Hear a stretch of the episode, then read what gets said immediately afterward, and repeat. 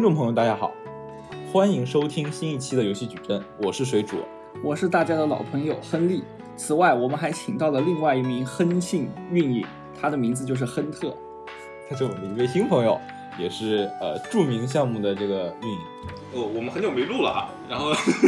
然后最近因为大家都有些事儿比较忙，所以这个耽耽搁了几期。那这今天呢，我们就正式这个重启，继续我们游戏矩阵录制了。然后呃，今天我们的选题其实是跟近日来的这个一个证券市场上的消息息息相关的，就是在美国有一家叫做 Roblox 的这个公司，呃，准正式提交了文件准备上市了。那么这个公司呢，说到底也只有一个产品，叫做 Roblox。那我们今天可能就主要要跟大家聊一聊这个 Roblox 这个产品，它的一些特点，以及说 Roblox 这件事情本身，呃，代表什么。那我们首先请亨利老师帮我们讲一讲 Roblox。嗯，反正众所周知呢，Roblox 其实是一款游戏啊，它是一款类有点类似于像《我的世界》这样的一款游戏。那在这个游戏里面呢，呃，玩家大概也可以分成就是呃关卡制作者和关卡的游玩者，就是它里边充斥着各种各样的关卡和各种各样的小玩法吧。然后一部分玩家呢，他负责去创造这些关卡和创造这些玩法啊，但更多的玩家还是属于参与其中。他们可能有的是去破解设计者给他们制作的谜题，有的呢是在其中进行一些对抗，有的又是在其中进行一些创造啊。那么我大概介绍，就请亨特来介绍一下刚刚提到的 Roblox 和我的世界，它们主要区别在哪？对，那我们就先说一下我的世界吧。呃，我之前是一个，我是一个老玩家了。我我在里面主要玩其实就是一个叫做呃建造跟建建造跟养成这一块儿。然后，如果你你从宏观一点角度来看的话，我的世界其实我也还就会分为那么几种乐趣，一个是呃来自于你的养成跟建造，以及或者是来自于你的 RPG，呃来自于你的生存。然后这就衍生出两块，第一块就是呃我的世界里面的一个很很多比较多人玩的一块，就叫做养成建造。比如它里面会有一些很多延展，比如工业 mode 啊，或是呃什么枫叶 mode，为了装扮像红石 mode，红石 mode 就是一个更更硬核的一个对。再往后的话，就比如像是另外一个生存方向的，就像是什么呃类似打末影龙，或者内在的一个剧情模式，还有它衍生出来的一些各种的 mode。然后在 Roblox 这一块这款游戏里面的话，我们更多体验到的是除了建造跟养成生存以外的更多游戏玩法都能在里面体验到。我觉得这个是呃 Roblox 能做到，但是我的世界好像做不到的一个事情。嗯，我我我我是同意的。就是我觉得有一个比较明显的偏向是说，当我们看这些所谓我们都叫它沙盒类游戏嘛，不管是我的世界还是 Roblox，我们会发现我的世界好像大家更把它当做一个 RPG 游戏，或者说是传统的这种游戏的一种改变，而 Roblox 大家会更多的把它看为一个游戏平台或者一个游戏编辑器，就是他们之间的这个分野是比较强的，包括说我觉得这两个游戏系列的迭代也能看出这一点。因为呃，比如说像像我的世界，它在出完呃自己的最早的开始之后，它出了比如说我的世界故事模式、我的世界地下城等等，它其实还是按照一个游戏迭代的思路，就是出自己的内容。虽然它有编辑器可以自己自己制作内容，但是说在 Roblox 这个产品，从它做的第一刻起，好像它做的就是一个工具或者一个编辑器，它其实就是提供了一个有点像一个社交平台，或者说一个一个这种分享的一个一个平台，而我。纯粹的只充当这个平台方以及说工具的提供者，而不去生产内容，呃，这也造成了可能两两个游戏在往后大家观感上以及说活跃等等方面的一些区别吧。呃，另外可能我觉得 Roblox 还有一点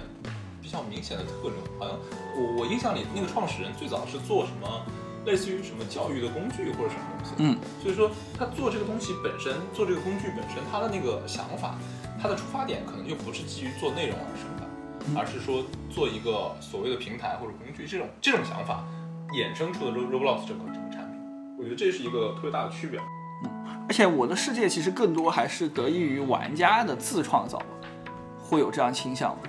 都一样，都都都都差不多。其实官方和玩家其实都有。对，然后这个地方就要就其实说的就是个大类的问题嘛，就是我们一直在说，比如说很多人都说沙盒游戏可能是未来游戏的一个方向。就为什么大家对于沙盒游戏有这么多关注度，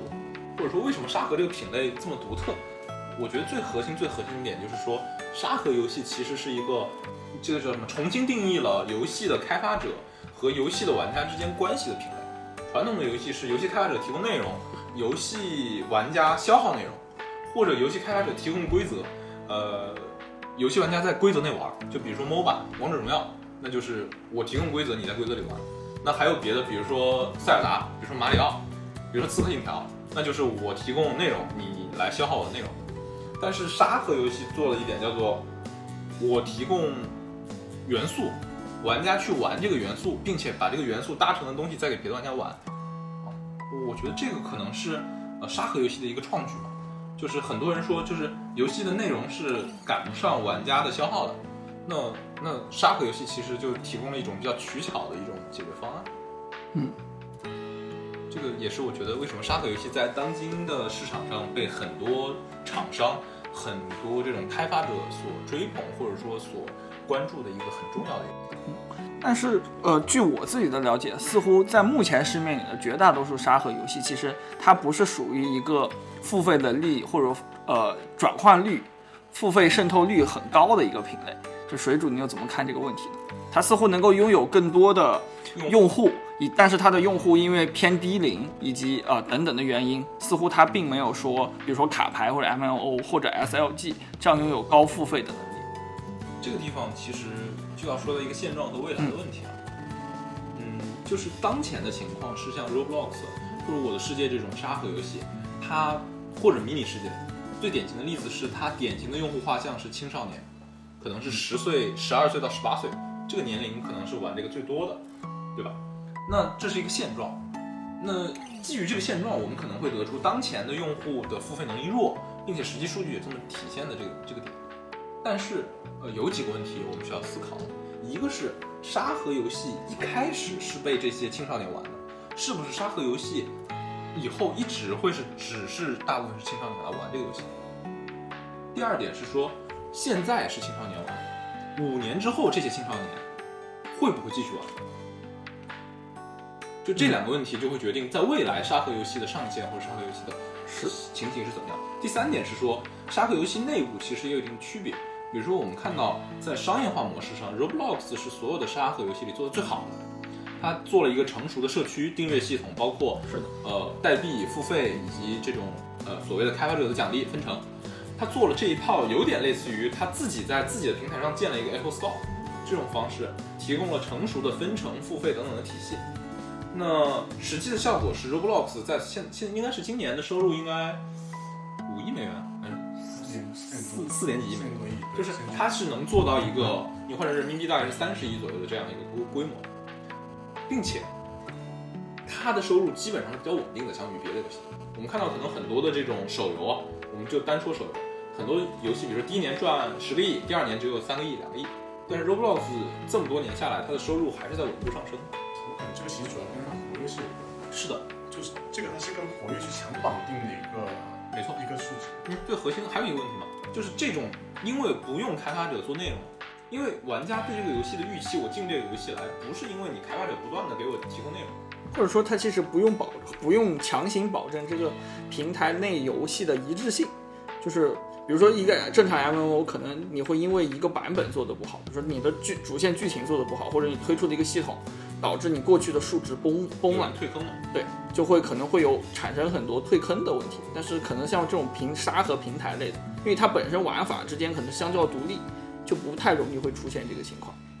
是，然后说到这里，我就其实就想说嘛，就是有一个关于 Roblox，不管是在游戏业内，还是在所谓投资圈里，都会有一个比较有意思争论的问题，就是 Roblox 这个产品，或者说它这个公司，它究竟是个游戏内容，还是一个平台？如果它是一个游戏内容，它应该对标的是什么？应该应该比如说我去对标 Pokemon Go，我去对标王者荣耀，我去对标 LOL，去对标啊吃鸡。那如果我是个平台，那我可能更像的东西其实是 B 站，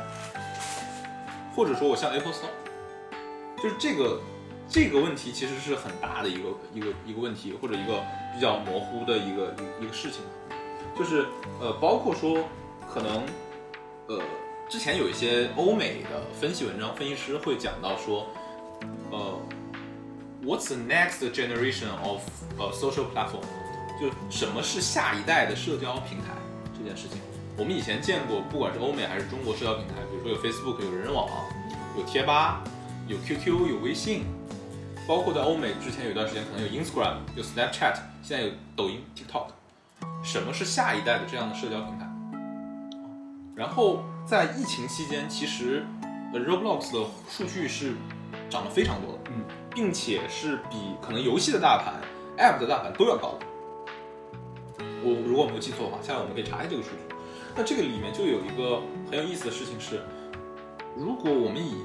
交互性或者说互动性、沉浸性越来越强作为一个 social platform 进化的一个特征，那下一代的 social platform 是不是有可能就是像 Roblox 这样的游戏呢？并且 Roblox 这个游戏在近几年来的表现已经证明了它是一个可以不断的滚大它的用户盘子的一个一个一个一一个 app，或者我们叫它一个游戏都都可以。那是不是它有这种可能性呢？那我觉得这一点其实是 Roblox 最被大家关注到的，或者说是最受游戏业内以及资本圈都关注的一个一个问题，也是 Roblox 为什么可能在它上市之后有一个很高的一个可能百亿美元左右的这个这个市值的原因。我不知道你们怎么怎么看这个问题？确实，如果水主聊到社交性这个问题的话，我觉得确实，就我这边是能够相对有一些理解的，因为确实你也能够看到近几年有很多偏社交性的游戏，它又开始重新火起来，不管是所谓的 Among Us，或者是呃线上就线线上狼人杀嘛，或者是像人类一败涂地，或者是动物派对，或者是糖豆人这种，就是本质上内容更轻松，玩法更轻松，甚至我觉得 PUBG 也是。对，PUBG 也在走这个方向，但 PUBG 它是另外一种，就 PUBG 它更多注重的是还是你个人的 RPG 的一个扮演，但是像狼人之间这种更多还是你要和朋友之间一起去做社交，游戏它本身只是一个媒媒介啊。然后刚刚提到的 PUBG 或者说呃这个 Fortnite，它其实都是这种方向，可能堡垒之夜要做得更好一点，就堡垒之夜它的派对感呀、或者它的潮流性都要做得更强。包括堡垒之夜，它几次联动都是和呃什么 Supreme 啊、耐克呀、这种很知名的品牌去做联动，就是它都有这样希望。可能在西方设计者的眼里，他更希望说未来大家社交或者说回到家里，首先是上我这款游戏，然后在我这个游戏里面和朋友去聚会，然后去交流，可能是这样一个方向。说到这个，我想到说到我想到两个点，嗯，一个点是之前很有意思的是 Netflix 的 CEO 在接受采访的时候，别人问你觉得你自己、你们公司目前遇到的最大的竞争对手是谁？然后 Netflix 的 CEO 答的是 Fortnite，答堡垒之夜。啊，就是可能从用户的时间以及消费的场景上，其实双方是存在一定的竞争关系的。虽然你是视频，我是游戏。啊另一方面是我记得在春节期间，嗯，和平精英就是国内版吃鸡嘛，他们做了一些，我记得是线上演唱会的那个，或者包括国外的那个，就是 Fortnite 还是嗯对，也有做，也有做，也有做电音就是它好像越来越变成了一种一种平台化的，或者说是一个线上的流量入口，它能做很多事情。啊，这个是我觉得观察到的一些不一样的点吧。只是说其实我挺赞同水友之前说的那一点，呃，包括 Netflix 那边为什么说呃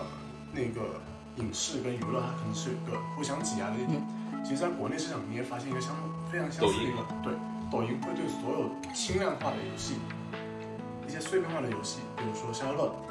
比如说竞的棋牌游戏，斗地主，对，它有非常大的一个挤压的一个那个形态。就大家时间固定嘛，就我选择去斗地主，我就不能刷抖音，就还是看谁提供的这个呃所谓的内啡肽和这个多巴胺能够更及时、更快速。这就是什么？一切竞争都是流量的竞争，都是时间的竞争。是，包括我记得那时候抖音刚刚兴起的时候，其实对于整个游戏业内的冲击都是很大的。对，对，然后增长最快那段时间，它相当于说把很多游戏的时间吸走了。对的，对然后说到这里，我其实觉得 Roblox，嗯，怎么说？就是它相比于呃视频软件这些，它还有一个很大的优势，就是它更重。它的重，我我指它的重是在于，一方面是你玩这个游戏的成本是比别的高的，那某种意义上，它不太属于消消乐那种游戏，它会更重一点。那可能就是它的用户不容易，比如说我玩呃看抖音、TikTok，我就被抢走。另外一方面是说，它有一个特别核心的一个点，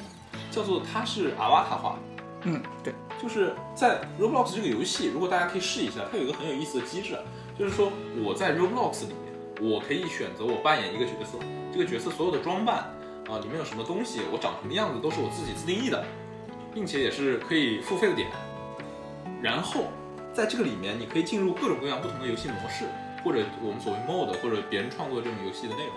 你进每一个里面，你都是这个样子。你跟别人聊天，你永远长这个样子。你去，比如说去什么场景里干什么，你都是长这个样子。其实它本质上是说，就像我们穿好了一身衣服，走进了一个很大的游乐园，然后每天我们在这个游乐园去这里去那里玩。那它其实和几几年前突突然在网上兴起的一个社交品社交产品吧，叫 Zapito 吧，就是它可以对，就你它你可以在里面自制你自己的形象，然后对去拍照，然后你自己的形象也会在它一个虚拟的街道面走来走去，别人感觉的你打扮好像还不错，就会来找你发起聊天，就它也有这种。就是自我扮演的成分在，就是你是你自己的一个在网络世界里的一个分身它就可能被 QQ 秀嘛，啊。对 QQ 秀，对 QQ 秀是应该是它最更早更早第九城市嘛。是第九城最早夜游不就是说我在这个里面，我又可以理发，又可以 cooking，又可以干嘛，乱七八糟的。嗯，对。然后这一点其实我觉得还挺吸引人的嘛。它确实，我觉得比起传统意义上的游戏，更能够打动到就是轻量化的用户。另外一个是我觉得它对年轻用户的吸引程度程度会非常大。我就是我是一个，比如说你是一个年轻用户年轻用户，你是一个年轻用户才会去特别的关注自己的那个外在外在。这点无论是在呃 Roblox 的用户使用频率上，或是在国内的迷你世界使用频率上，其实我都觉得都是比较相似的。然后另外一点，我觉得就是 Roblox 为什么被大家可能会觉得是下一代的社交平台，还有一个很重要的原因，就是你可以对比啊，比如说我刷抖音和玩 Roblox，我刷抖音的时候跟别人是很弱的交互，或者说我是缺乏一些跟别人之间发起聊天、发起强互动这种场景的，而 Roblox 本身就带有这个场景，不管是我们一起去打一个游戏，还是我们在比如说外面的哪个地方遇到，我们互相看到对方的样子，并且我们在做同一件事情，有同一个目标，这个就某种意义上就是叫什么？叫一个社交形成的一个 trigger，一个一个扳机，一个钩子。哦，类似的例子我们可以看到，比如说，呃，现在很多这种社交软件可能会有，比如说如果两个人配对之后，它会去显示什么不如聊聊这个，或者说让你提供一些你个人的信息，比如说你喜欢吃什么，喜欢喝什么，你有什么爱好啊，这个东西为什么要拿出来？是因为只有这些信息暴露出来，一方面是聚类，一方面是提供话题嘛。对的，双方才有话题可以聊。那如果你们都在玩这个游戏，那本身你们就进入了一个共同的话题场，那其实它对于形成社交关系是有帮助的。这也是我觉得是，呃，Roblox 可能成为下一代的社交平台的一个大家很关注的一个点吧，或者大家觉得跟以前不一样的一一些一些点。就不知道亨利老师怎么看这个？我非常的赞同水煮的观点，只是说确实，因为毕竟之前也没有这样的尝试，就是它就像类似于短视频兴起后，大家其实也会去怀疑它的潜力。比如说，我作为一个视频网站，大家可能想的就是我看完就走了，我很难想象说我在一个短视频的软件上怎么去做社交。那抖音也是一在一步一步在尝试。那我觉得像 Roblox 这种游戏，它毕竟也是从游戏领域去出发嘛，可能也需要呃做很多很多的尝试，包括怎么去解决大家在社交的痛点，以及怎么就是刚刚水主提到，可能我们年轻时候会有很多时间去玩这个游戏，当我们逐渐长大了以后，面临着各种社会上的各种压力，这个时候你是否还能够继续留在一个虚拟的游戏世界里，这个也是另外一回事儿。确实，包括我以我自己为体验来讲的话，你发现当你的呃年龄其实逐渐往上走的时候，你会觉得累对，没有那么多时间去玩。之前 Roblox 官方说明是呃，他们每天的活跃用户有差不多接近三个小时是在这个游戏里面度过的。然后我们也呃，当这个用这用户真正的五年、十年之后变成一个呃专门工作的一个用户来讲，他可能就没有那么多时间去做这个事情。然后在这个背景下，我理解他对 Roblox 这款游戏的吸引的程度就会有所下降，所以我觉得它这是嗯 Roblox 的一个风险点，也是特别严峻的一个风险点。我觉得这个东西可能就要看留给时间来验证，就是究竟它最后的影响力有多大，能不能持续下来。那其实对于往后大家看待这样一个沙盒游戏平台是影响非常大的一个点，就可能是最核心的一个变量吧。嗯，然后说到这里，其实我们就说回中国的市场。其实中国市场上，呃，Roblox 这个题材的产品是不缺的。不管是腾讯选择跟 Roblox 本身合作投资了 Roblox，成立一个叫罗布勒斯中国，啊，去做这种本地化这这方面的非常的中国啊。罗布勒斯，然后包括像迷你世界，其实也有一定相似的性质。对它是迷你它肯定也会一个往那个国内创业公司做的一个产品。其实之前的 DAU 已经非常高了，对吧？对已经是一个亿的，一个亿的月货了，对他们自己公布。包括我的世界是被网易代理的，还有一个东西叫做那个以前乐动卓越的这个老板叫邢山虎啊，这个一个创业项目叫重启世界，据说融融了一亿元吧，我不知道具体数字，但是也在做这种沙盒游戏的东西。呃，我不知道你们怎么看中国的 Roblox 或者中国的沙盒游戏市场这件事情？我我自己认为的话，嗯，在迷你世界这个用户的 DA 呃 MAU 以及它的一个呃整个用户画像或年龄层来看，中国用户还是很吃这一套，中国年轻用户还是很吃这一套呃所谓的 roguelike 的一个玩法。然后我也只要嗯把欧美现在这套模型给搬到中国里面，我我倾向认为它也会得到一个非常不错的成功。老师怎么看？我我觉得就是因为还是还是存在那个，首先中国有人口红利嘛，理论上来说，其实之前在国外被验证过的产品，再做一遍。对，都存在较大的成功的概率，把它原模原样的包搬到中国来，都存在成功的概率。只是说啊，当然，因为近几年也出现了很多在国外成功的产品放到中国来，但并不成功的，对吧、比如说堡垒之夜啊，像火箭联盟啊，啊，就很多很多类似的例子也都有啊。只是说，肯定资本肯定是看好这块市场的，这个毋庸置疑。啊，只是说它过程中还肯定还是存在很多，就是中国用户和国外用户在用户属性上，包括文化沉淀上的很多区别吧。这个也是啊，就一个游戏的本地化，肯定是有很多东西需要去探索的。这可能也是真正留给所谓中国游戏厂商的遐想空间，就是觉得我可能能够比国外的游戏公司更进一步的理解我们的用户，更快速的去推出真正适合中国人的、更具社交产属性的这样的一个产品模式。就亨特怎么看这个问题？我觉得这个东西的话，对迷你世界来，对迷你世界来讲的话，它有一个很大的优势，它不需要说我再去做非常非常多的一个本地化的一个适配，因为它本身内容的生产者它就是中国用户，所以的话，在它呃在这块领域上它是有很大优势的。所以我个人我个人的呃那个想法可能是，当这个平台推推在中国推广的时候，它可能就会上来就爆，我我可能会有这样的一个猜想。只是看他怎么去吃迷你世界已经有的这群用户了。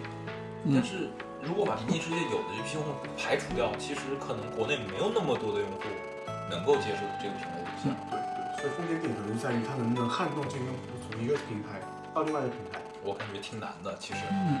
而且你从沙盒类游戏的留存上来看，它的用户的盘子的稳定性是比较强的。就是越是这种情况，我觉得其实想撼动先发者其实是更难的。这个就存在另外一个问题了。你在开发者的角度来看的话，嗯，我认为 Roblox 的这个系统它是要比迷你世界要做得更好、更完善的。那肯定。对，所以你在用户的体验上，你会发现，对，比如说我同样都是用迷你世界跟 Roblox 我去做一款枪战游戏，嗯你在 Roblox 能做做到非常像真正的一款什么 CSGO，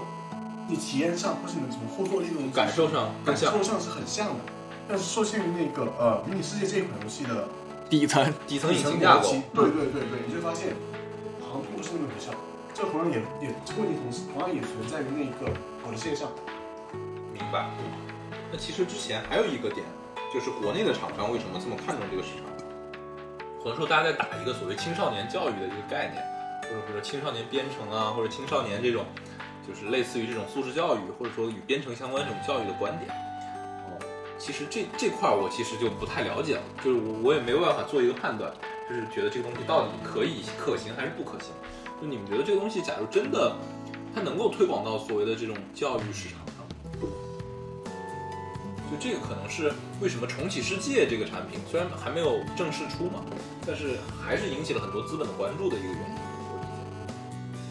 我觉得，如果是说到教育产品，其实，呃，它的逻辑可能就会相对要复杂一些。首先是在于是谁来为这个产品买单，是爸爸妈妈肯定是爸爸妈妈去买单，一定不是孩子主动拥有付费的这个能力。那核心就是什么样的产品能更受父母的接受？那比如说以现在的逻辑去看的话，首先可能我们的上一代父母，他们更能接受的是所谓的学好数理化，走遍天下都不怕。或者跟分数对相关的教育？对，所以说新东方或者说是学而思这样的教育企业，它会起来，因为大家更关注的是考试卷面成绩。那到现在这个时代，呃，可能父母就他的教育思想有一定的进化，他可能更关注的是一些所谓的素质教育，或者说，呃，文化熏陶之类的教育。所以说，你看现在有很多，比如说啊，学围棋啊，学跳舞啊，学编程这样的一些呃更新兴的教育公司，它又会起来了。那再下一个世代，那到如果一个教育产品要和游戏去结合，那他首先他肯定要先说服父母，就是为什么我要把我的孩子送去打游戏？对，然后乐高的话，其实之前是一个挺好的一个呃例子吧，就是我觉得 Roblox 这种产品如果有乐高的授权，对对对对就它会好一点，就是更偏建造类的，更偏创造型的可能会更好一点。然后第二部分的话就是有游，就大部分游戏嘛，我觉得还是规则上其实还是较为复杂的。他要怎么去把他的理解门槛下降到孩子能够快速的学会，并且在其中得到乐趣？就比如说为什么绝大多数孩子都喜欢去沙滩上堆沙子？因为其实沙盒它本身就是很简单，就它的规则就很简单，对，就是在沙滩上堆沙子。至于堆出什么，那是每个孩子自己个性的表达。那它就具有两点，第一个是它的理解门槛很简单，但同时它又能够让每个孩子都能够创造出每个孩子自己内心的东西。他可能就比如你如果真的把一个孩子，你拿你让他去玩 CSGO，他可能在短期里面觉得很快乐，但是长期并不有利于他的留存啊。大概也可能也是这样一个概念，就是可能处理好，既要处理好父母那边的需求，也要处理好一个孩子怎么样去获得乐趣，也很重要。对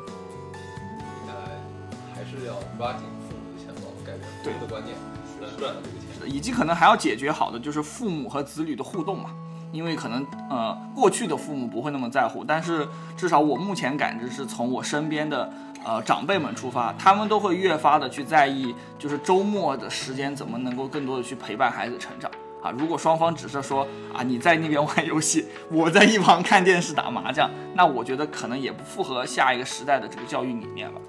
哦，刚刚我们其实聊了挺多我的世界和 Roblox 的区别的，但是其实随着产品不断的迭代嘛，就是我的世界肯定也有做很多改变。呃，就请亨特来谈一谈，就是他们两个产品是否有越来越像这样的一个趋势？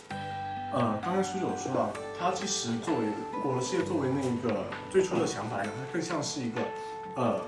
官方会给你设计内容，然后由玩家去消耗内容的一个产品。然后大概到呃前两年开始，可能大学这个内容形式可能跟不上了，所有的内容是被快速消耗掉了。所以的话，无论是我的世界，还是说国内的迷你世界，它都在做一个平台化的一个迁移。你会发现，它有更多的官方在推广呃一些线上的 mod、线上的社区、线上的玩法。然后我理解，可能这个是我的世界在逐渐做出改变的一些内容。就更多还是以这个 UGC 内容为主了。对对对，反正必须不行了。好的，这个可能也是未来的趋势之一，或者说是沙盒游戏的趋势之一吧。其实说到这一块的话，我觉得其实之前比如零零年啊、就有一个很有意思的案例，就是小霸王嘛，对不对？其实家长他对于这个教育这一块，他其实是没有那么熟悉的，他只要觉得你小孩子，嗯，认为这块是你愿意学，然后同时你的外包装告诉你是这确实拿来学习的，那他们就愿意去接受这个事情了。嗯，是的，没错。主要看看怎么包装了。听起来就是家长好骗呀。其实也确实能够发现，这个游戏确实有很多能够编程、能够去学习，能够很让至少你在目前看起来，所有的打着以少年编程为理由的课程啊，它对于小孩子来说都是有任何乐趣的存在。是的，很像一个是，但这个东西我觉得跟游戏的发行或者游戏的推广就是完全是两条不同的路。对对对对。它的整体整个的模式、销售的方式、推广的方式，其实都有极大的变化。所以我觉得，如果切入到这个市场，那谁能最后拿下它，就是一个很大的未知数。是的。哎，说到这里呢，其实我们这一期的节目差不多录到这里就要录完了啊。然后我们三个现在是在晚上九点钟左右，也没有吃饭，我们就准备去吃饭了。然后近期呢，我们其实拖更了挺多周吧，也挺抱歉的。但是我们不会补回来的。对对对，然后近期呢，其实也有挺多新游戏上线的，就还是来一期这个我们常规的新游戏推荐吧。啊，那我就推荐最新一代《刺客信条》啊。啊，行，嗯，对，我觉得代表了就是《刺客信条》越来越不刺客的 一座作品吧。但虽然虽然可能相比别的作品而言，创新的没那么多，但我觉得就是《刺客信条》这个系列我还是非常喜欢的，并且就很爽，就很开心。嗯那我就推荐最近这个新上的《塞尔达无双》吧。就是众所周知的是，光荣。对光荣拓库摩是一个自家 IP 随随便便别人 IP 重拳出击的这个厂商啊。就是我自己也体验了一下，虽然说比不上 P 五呃无双那么惊艳吧，但是也还是还原了为啥塞尔达无双不如 P 五无双？嗯，就是我觉得相对来说做的没有 P 五无双那么好但是其我觉得也对得起，值也能值回票价的。然后如果是塞尔达这个系列的粉丝，或者说还是比较喜欢玩无双游戏，然后又不希望没那么无脑，或者说希望玩一款有类似原神体验的动作游戏的话，可以考虑塞尔达无双。好的，那我们这期节目就此结束。好，感谢大家的收。听。嗯，